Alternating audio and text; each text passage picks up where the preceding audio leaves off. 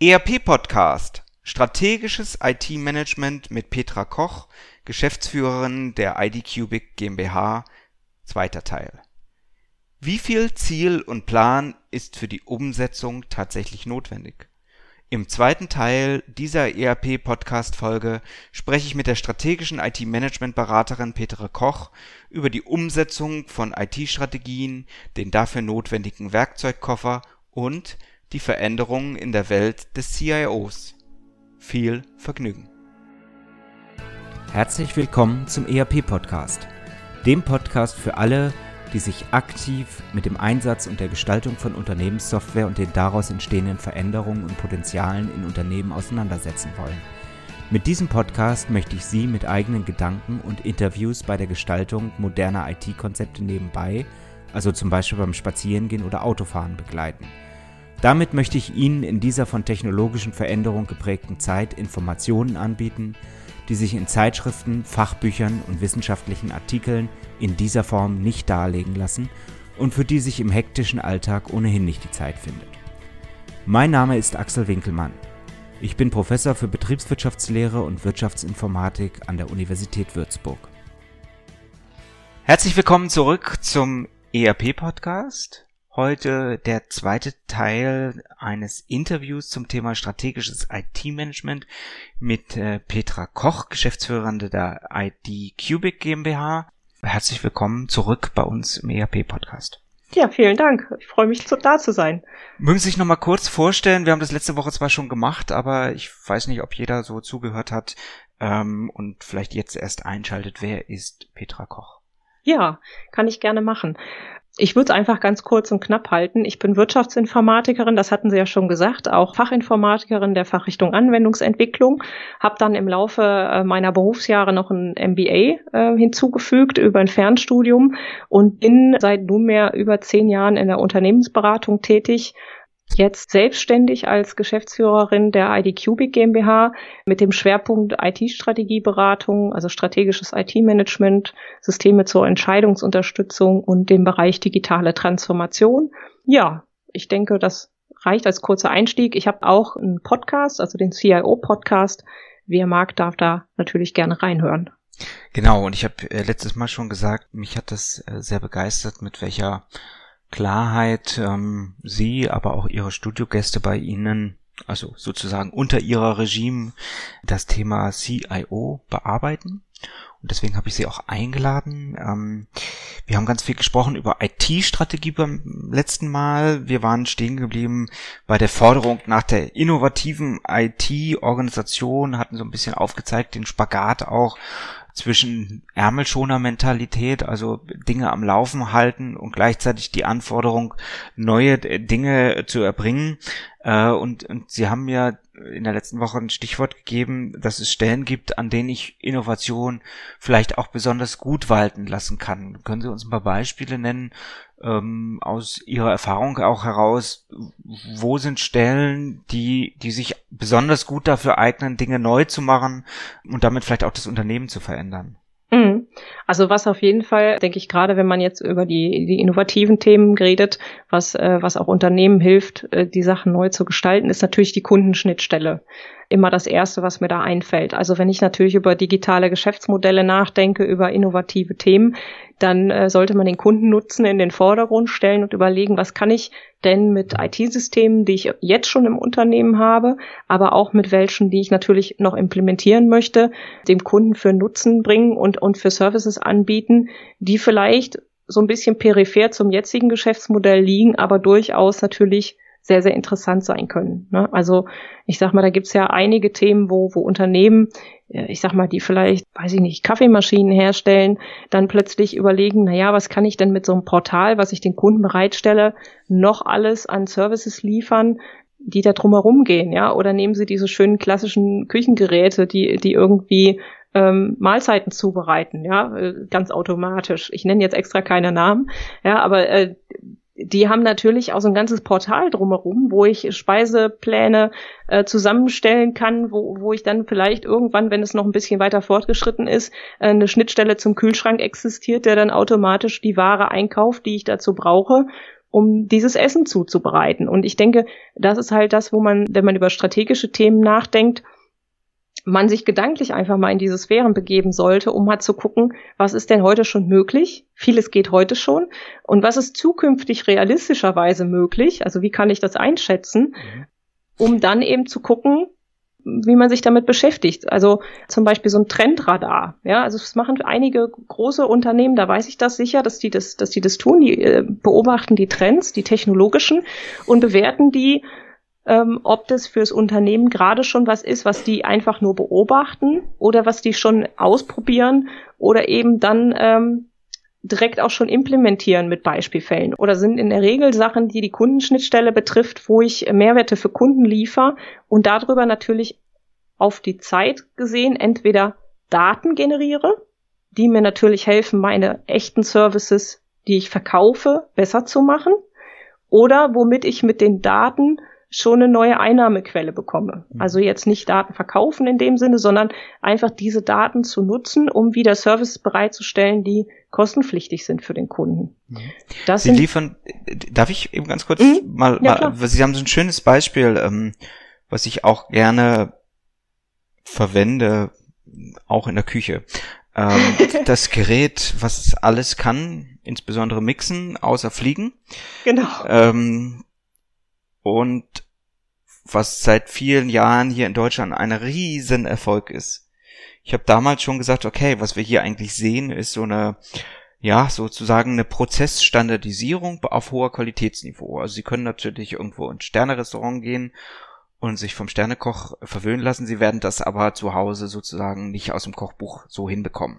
Genau. Das Pendant ist dann die Tüten Tütensuppe. Ähm, das ist halt qualitativ ein anderes Ergebnis. Und genau dort schlägt dann eigentlich so eine Maschine auf, die ihnen Schritt für Schritt sagt, jetzt musst du das machen, jetzt musst du das machen, nochmal drei Minuten links rühren und dann 100 Grad und dann ist fertig. So, ähm, ich habe damals schon gesagt, das ist eigentlich ein tolles Teil. Hier sehen wir genau das, was wir auch in der Wirtschaftsinformatik immer diskutieren, Standardisierung von einzelnen Aktivitäten. Aber dieses Teil ist unvollkommen, denn es ist eigentlich, wenn ich es richtig begreife, ein ideales Tool, um äh, sozusagen als Intermediär zwischen Angebot und Nachfrage äh, zu äh, agieren. Und dann war eigentlich der nächste Schritt, den äh, diese Firma gemacht hat, ich habe mit der nicht gesprochen, aber ähm, sie haben dann WLAN-Modul sozusagen spendiert und ein äh, Kochrezepte-Portal, auf dem man dann für eigentlich verhältnismäßig teuer Geld Kochrezepte kaufen kann. Und der übernächste Schritt war dann, ähm, den ich auch prognostiziert habe, dass man mit irgendjemanden sozusagen zusammenarbeitet, der dann ähm, die Ware äh, äh, kommissioniert und, und äh, dem Anbieter, dem, Entschuldigung, dem Nachfrager zur Verfügung stellt. Ja, ähm, das kann man auch weiter treiben und, und plötzlich hat man dann tatsächlich einen vollwertigen Intermediär, der eigentlich auch noch steuert, wo der Konsument der eben sich was kochen möchte, äh, seine Ware erwirbt, ja. Mhm. Ähm, und damit bin ich natürlich sehr stark auf einer strategischen Ebene. Und da stellt sich für mich die Frage, wenn ich so eine Firma betrachte, ist das wirklich die IT-Abteilung, die solche Gedanken treibt, die solche Gedanken dann auch in die Entwicklung gibt? Oder ist es irgendein pfiffiger Geschäftsführer, der sich das ausdenkt? Oder die Produktentwicklungsabteilung und die IT äh, läuft eigentlich nur hinterher? Wie funktioniert so etwas? Hm. Also da würde ich sagen, also in dem einzelnen Ex äh, Beispiel weiß ich es jetzt nicht, aber äh, ich würde sagen, generell, wenn man sowas beobachtet, sind es halt, ist es halt das gute Zusammenspiel. Und das stellen wir eben auch ganz häufig fest, dass es nicht mehr diese klassischen Silo-Abteilungen sind, sondern um solche Services bereitzustellen, muss da eben auch eine Zusammenarbeit, die abteilungsübergreifend ist, stattfinden. Und da kann natürlich der ITler punkten und der CIO punkten, indem er ähm, da das technologische Wissen mit reinbringt und sagt, was geht. Da kann der Vertriebler punkten und sagen, ja, das wird der Kunde bestimmt nachfragen. Äh, die Marketingabteilung kann das clever verpacken. Und äh, die Produktion und Logistik schaut, wie man entsprechende Anbindungen zu ähm, ja, zu entsprechenden Herstellern schafft, die dann entsprechende Kunden beliefern, ne, direkt. Und, und wenn ich das alles gemeinsam in so ein Portal äh, einbinde, dann habe ich natürlich äh, ein, ich sage jetzt in Anführungsstrichen, digitales Produkt geschaffen, was ich zusätzlich zu meinem physischen Produkt ausliefern kann.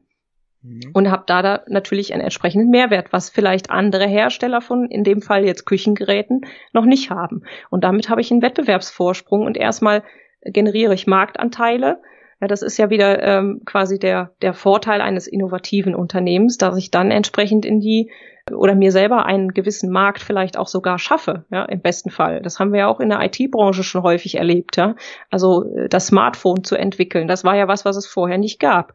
Und das äh, sind natürlich Sachen, die da, die da wichtig sind. Und viel wird dann die Digitalisierung auch oder die IT-Thematik häufig auch beschränkt auf Unternehmen dieser Branchen. Und ich würde das viel weiter fassen.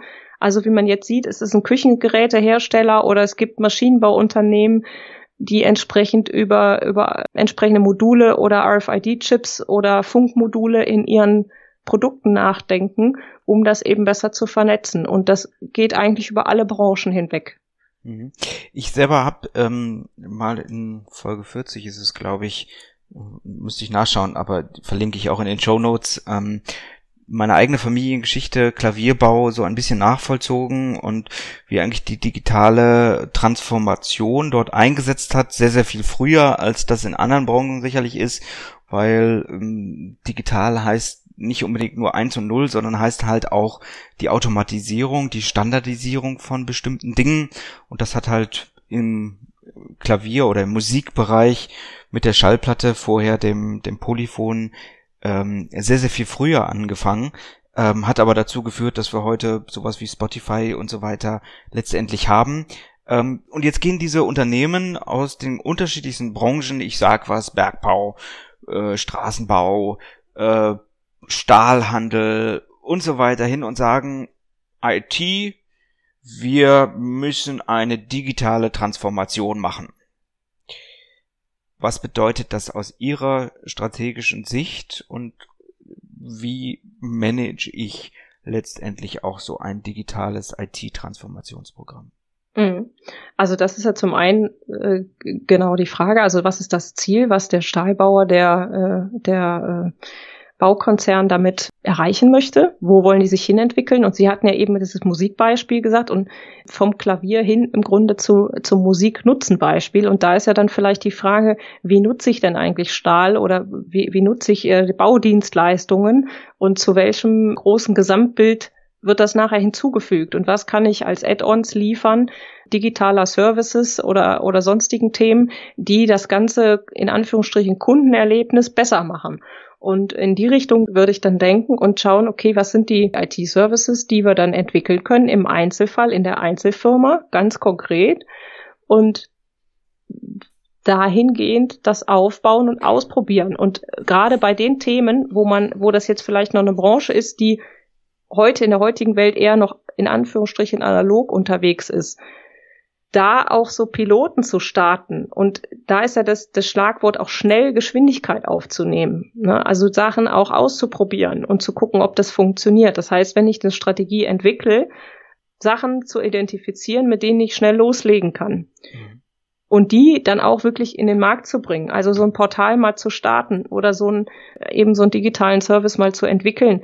Und vor allen Dingen parallel auch, Sie haben das, sagen das ja auch immer in Ihrem ERP-Podcast, das äh, finde ich auch extrem wichtig, das Datenfundament mitwachsen zu lassen. Ja, ich muss auf der einen Seite meine Hausaufgaben machen, sage ich jetzt mal, in der, in der IT, die ich jetzt schon habe, damit ich auch ein Fundament und eine Basis habe auf der ich dann das alles, was ich neu erwerbe äh, und entwickle, verwalten kann. Weil nichts Schlimmeres, als dass sie nachher zwei Welten haben, die völlig autark nebeneinander laufen. Also die müssen vereint sein und ähm, oder zumindest Schnittmengen irgendwo haben, wo sie Daten austauschen. Und ich denke, selbst da kann man gewisse Sachen mit Sicherheit optimieren, die auch in den bestehenden Datenfundamenten Mehrwerte bringen und dann die Basis legen für die digitalen Geschichten. Und dann habe ich eben die, Herausforderung, diese Transformation zu begleiten. Also da ist natürlich häufig der Punkt, dass die Mitarbeiter ja lange Jahre im Unternehmen sind, jetzt auch im Mittelstand gerade, und dann ähm, die sich natürlich fragen, naja, was soll das jetzt? Warum machen wir jetzt alles anders als vorher? Ne? Brauchen wir doch nicht, wollen wir doch nicht. Das heißt, die Aufgabe des Managements ist auch an der Stelle, klar und deutlich verständlich zu machen, warum man sich jetzt ändern muss. Ja, also auch wenn das Unternehmen heute noch Gewinne macht und vielleicht super gut dasteht, heißt es ja nicht, dass es die auch in zwei, drei, vier, fünf Jahren macht, wenn es sich nicht bewegt. Ne? Also wenn es sich gar nicht entwickelt und wandelt. Und äh, man sagt ja nicht umsonst, auch Stillstand ist im Grunde schon Rückschritt, weil rechts und links kommen eben neue Marktteilnehmer oder eben äh, heutige Marktbegleiter, die dann vielleicht schon Schrittchen schneller unterwegs sind. Und Sie sagten das ja über die Familiengeschichte auch, ähm, Klavierbau. Und heute hat man Spotify und nutzt im Grunde nur noch die Musik. Und da ist eben die Frage für ein Bauunternehmen, was sind die Baudienstleistungen, die ich anbieten kann? Zum Beispiel, ja, einfach mal was Konkretes, dass ich mir den Bau mit der 3D-Brille vorab schon angucken kann. Ja, dass ich eigentlich durch mein Bauwerk, was ich da bauen will, vorweg schon durchlaufen kann. Und ich kann mir das schon ausstatten und einrichten. Wenn ich den Service bieten würde, dann äh, passiert es ja auch, dass die Leute sich das schon vorstellen können und sagen können, ja, genau so will ich das. Und nicht, dass ich nachher ein Gebäude gebaut habe und die Leute sagen, na, die Ecke habe ich mir doch irgendwie größer vorgestellt, ja. Oder ähm, da hätte ich doch lieber anders gemacht. Und sondern dass man eben schon die Technologie, die man heute zur Verfügung hat, nutzt, um diesen Service für den Kunden zu bieten, zum Beispiel sich per 3D-Brille äh, oder, oder HoloLens oder wie sie alle heißen, ähm, das Bauerlebnis schon vorher anzugucken. Und dann geht man mit einem viel sichereren Gefühl in solche, solche Projekte auch rein. Mhm. Gibt es, wenn Sie zu solchen Projekten dazu geholt werden, also man die Veränderung auch bewusst anstoßen möchte, sich bewusst eine strategische Zielsetzung auch für die IT, die letztendlich dahinter liegt, hinter den Geschäftsmodellen mhm. äh, geben möchte. Gibt es da einen Methodenkoffer? Gibt es da bestimmte Bausteine, die äh, Sie mitbringen oder die, an die man denken muss bei so einer Strategie? Ja, also Methodenkoffer ist auf jeden Fall, sag mal, immer mit im Gepäck, allein schon durch die, durch die Berufserfahrung natürlich. Ähm, es ist aber jetzt nicht so, dass jede Methode auf jedes Unternehmen passt, sondern das muss man eben genau ähm, nach so einer, nach so einer kurzen Ist-Analyse entscheiden, welche Methodiken ähm, sich da am besten eignen. Und da ist jedes Unternehmen und der Kontext auch immer so ein bisschen individuell. Ähm, ich sag mal, im einen Unternehmen ist eher die Herausforderung, ähm, das Inhaltliche zu ermitteln. Im anderen Unternehmen ist vielleicht eher die Herausforderung, die Organisation zu verändern oder auch dann äh, diese Transformation zu begleiten, damit die Mitarbeiter den Sinn und den Zweck verstehen und eben auch mitziehen. Und, und da gibt's natürlich dann einen entsprechenden Methodenkoffer für jede einzelne Fragestellung, ganz klar. Und vieles ist, muss ich einfach auch dazu sagen, Erfahrung und auch vieles Bauchgefühl. Ja, also dann, es klingt vielleicht in der IT-Welt häufig äh, ein bisschen absurd oder paradox, aber es ist ja ein Geschäft mit Menschen und jeder Mensch ist auch verschieden. Und, äh, und es ist dann auch die Frage, wie man mit den Leuten spricht und, und ob man auch die Sorgen versteht und eben auch sagen kann, okay, das sind auch die Antworten, die wir liefern können. Ich hatte zum Beispiel schon mal eine Situation, wo es darum ging, ein spezielles Data Management System einzuführen. Und es war ein hoher Entscheider, äh, der, der wollte eigentlich die, die Entscheidung seines restlichen Management-Teams nicht wirklich mittragen. Und ähm, ja, in Gesprächen hat man eben dann gefunden, dass man rausgefunden, dass man gar nicht so weit auseinander liegt. Er hatte eben zwei, drei Punkte, die ihn gestört haben. Und, ähm, und die hat man berücksichtigt und, und da hat man eben einen Konsens gefunden und schon war die ganze Sache wieder in Gang. Und ich glaube, das ist halt ganz wichtig, dass man keinen unterwegs verliert, sondern dass man die Leute dann tatsächlich auch mitnimmt und, und auch überlegt, was sind denn die, ja, die Ausgangssituationen der einzelnen Leute, weil jeder hat ja natürlich äh, seine eigenen äh, Gedanken und Ziele zu, zu bestimmten Themen und dass man das mit einbezieht. Und ich glaube, das ist halt gerade in so einem strategischen Thema und wenn man das wirklich ernsthaft betreibt als langfristiges Strategieprojekt, mit einer der wichtigsten äh, Faktoren, dass man da die Leute entsprechend mitnimmt auf der Reise. Mhm. Jetzt sind wir hier im ERP-Podcast und natürlich ist das Unternehmensdatenfundament ist ERP ein wesentlicher Moment. Ähm, wenn Sie solche innovativen strategischen Projekte angehen, inwieweit ist da das ERP-System Treiber oder vielleicht teilweise auch Showstopper für solche Projekte? Ähm, hm, sowohl als auch. Also ich habe schon beides erlebt. Sowohl Treiber, dass man sagt, ähm, das, also weil das ERP-System äh, ausgetauscht beziehungsweise modernisiert werden soll, startet man ein Strategieprojekt. Das gibt's auch häufig, weil es eben ja so, so der Kern des Unternehmens ist und man möchte sich da sicher sein, dass man die richtigen Entscheidungen trifft, auch für die zukünftigen Jahre. Also es kann da äh, Treiber sein und Auslöser. Ähm, andersrum, Showstopper habe ich auch schon erlebt, bei ganz, ganz alten Systemen, muss man leider sagen. Wenn man jetzt strategisch versucht, natürlich was ganz Innovatives zu machen. Und ich habe im, im ERP-Bereich oder im, im, im Kernsystembereich habe ich noch Mainframe-Lösungen und ganz, ganz alte ähm, Geschichten. Dann habe ich natürlich, wenn ich da jetzt versuche, Internet-Applikationen dran zu stöpseln, habe ich natürlich ein technologisches Thema einfach, weil die Geschwindigkeit eine ganz andere ist, mit der beide Sachen verändert werden. Ne? Und äh, Release-Zyklen komplett anders sind und so weiter. Und da habe ich natürlich eine Fragestellung, wie baue ich etwas, damit die zwei Systeme zumindest übergangsweise miteinander sprechen können, bis man in einem großen ERP-Projekt dann das andere Thema so weit auf eine moderne Plattform gehoben hat, dass es wieder funktioniert. Ne? Und dass die zwei Systeme direkt miteinander sprechen können. Mhm. Also das äh, erlebt man, erlebt man beides sehr, sehr häufig, auf jeden Fall. Und da gibt's dann auch die diversesten Konstrukte, wie man äh, über Datentöpfe äh, und Austauschdienste sicherstellen kann, dass eben die Daten und das Datenfundament trotzdem bestehen bleibt und man aber natürlich auch die strategischen Ziele erreichen kann. Dauert im Zweifelsfall dann ein bisschen länger, aber es funktioniert.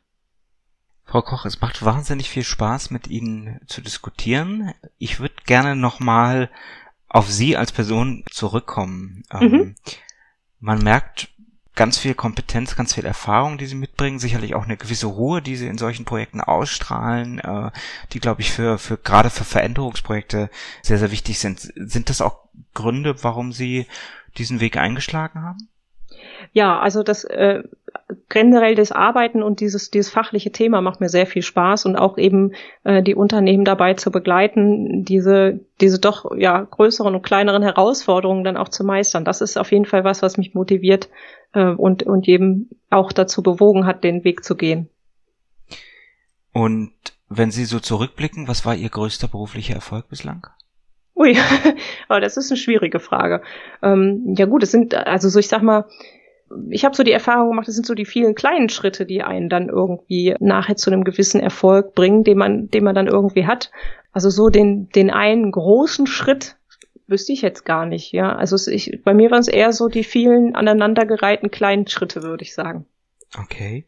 Das heißt ja auch, dass sie sich permanent irgendwo weiterbilden müssen, ähm, sich in neue Dinge einarbeiten müssen. Gibt es bestimmte Bücher, die Sie unseren Zuhörern empfehlen können? Ja, sicherlich. Also wen das Thema, also vor allen Dingen äh, denke ich ja auch, wenn man sich mit strategischen Themen beschäftigt, ähm, ist das Thema Geschäftsmodellentwicklung sehr, sehr wichtig. Was äh, ich da sehr spannend finde, ist das äh, Business Model Canvas.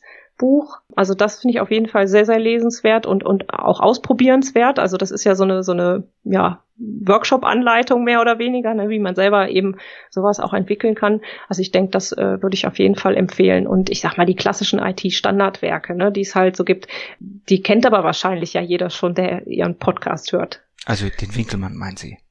Oder Bitte? den Hansen. Genau, ne? Also das ist den Leuten ja schon bekannt. Gibt es Internetquellen, über die Sie sich äh, tagtäglich informieren? Ich lese tatsächlich die ein oder anderen IT-Blogs. Ich höre allerdings doch mehr Podcasts. Also insofern den Herrn Siever, äh, den haben Sie ja auch schon interviewt. Das ist auf jeden Fall was, ähm, was ich sehr gern lese, ist, ist der Confare-Blog, weil das auch eigentlich so ein äh, so ganz bunt gemixter Informationsaustausch ist, den der Michael Gitzo da bereitstellt. Also der interviewt natürlich auch sehr, sehr viele äh, CIOs und, und sehr interessante Personen aus der, aus der IT-Welt. Und insofern, äh, da lese ich immer mal rein. Ja, und sonst eben auch was aus dem Netzwerk bei mir dann über, über die Social Media Kanäle so an, an Themen kommt. Ne? Das mhm. gucke ich natürlich auch. Wenn Sie sich jetzt mal die IT-Abteilung angucken, den CIO angucken, die Strategie, die ähm, gefahren wird, digitale Transformation, da verändert sich ja unglaublich viel zurzeit. So, ich gebe Ihnen mal eine Glaskugel an die Hand. Wie sieht das in fünf bis zehn Jahren aus? Ja, wenn man das wüsste. Ne? Also ich denke auf jeden Fall, dass, dass, sich, äh, dass sich die IT-Themen mit einer deutlich höheren Geschwindigkeit verändern werden, dass wir sicherlich alle sehr viel vernetzter nochmal interagieren werden, sowohl beruflich als auch privat. Also ähm, dass die Dienste noch mehr in Echtzeit stattfinden und das ist, glaube ich, auch eine große Herausforderung für einige äh, Unternehmen. Also ich sage jetzt mal ein Beispiel, wenn ich dann irgendwo durch die Stadt laufe und an einem Schaufenster vorbeigehe, dass dann zack, entweder per, per Head-Up-Screen oder über mein Smartphone eine Nachricht kommt, guten Tag, Frau Koch, ähm, Sie haben doch letztens da und danach gesucht. Übrigens, wir haben das hier im Laden stehen. Also ich sage mal, für den einen ist das vielleicht eine Horrorvorstellung, aber ich denke, für die einen oder anderen ähm, ist es gar nicht so weit weg. Ja, also es ist, wie das jetzt im konkreten Einzelnen aussieht, ob das alles gut oder schlecht ist, das mag ich gar nicht zu beurteilen. Aber ich denke, dass es sehr viel vernetzter sein wird und, und, und sehr viel mehr an Geschwindigkeit noch dazu kommt. Mhm. Ist das die wesentliche Herausforderung, die das äh, Datenfundament, die insbesondere ERP vielleicht auch für die Zukunft haben wird? Durchaus, durchaus. Also weil es ist ja in vielen Firmen heute noch ein, ähm, ein eher starreres, monolithisches ERP im Einsatz, was vielleicht auch durch neue Releases schon ein bisschen aufgebröselt wird. Ähm, aber da schnell genug die Prozesse und die Daten zu organisieren, ist sicherlich ein Thema, ja. Es bleibt spannend. Ich äh, freue mich, wenn ich Sie in einiger Zeit äh, wieder bei mir in den Podcast einladen darf. Für heute möchte ich mich ganz, ganz herzlich bei Ihnen bedanken. Ich habe spannende neue Einblicke erlebt und ähm, wie immer gehören die letzten Worte meinem Gast, in diesem Fall Petra Koch. Ja, sehr gut. Vielen Dank dafür. Erstmal auch fürs Interview, für die Einladung. Ja, und ich würde einfach den wünsche den Zuhörern, ähm, dass sie äh, selber ans, ans Ruder und ans Steuer ihres Unternehmens gehen ähm, und, und auch so ein bisschen den strategischen und digitalen Wandel selber gestalten. Äh, einfach agieren und mitgestalten. Vielen Dank. Sehr gerne. Danke auch. Ihnen hat der ERP-Podcast gefallen? Und Sie konnten wertvolle Erkenntnisse gewinnen? Dann würde ich mich über eine Bewertung auf iTunes freuen, damit auch andere von diesem Podcast erfahren können.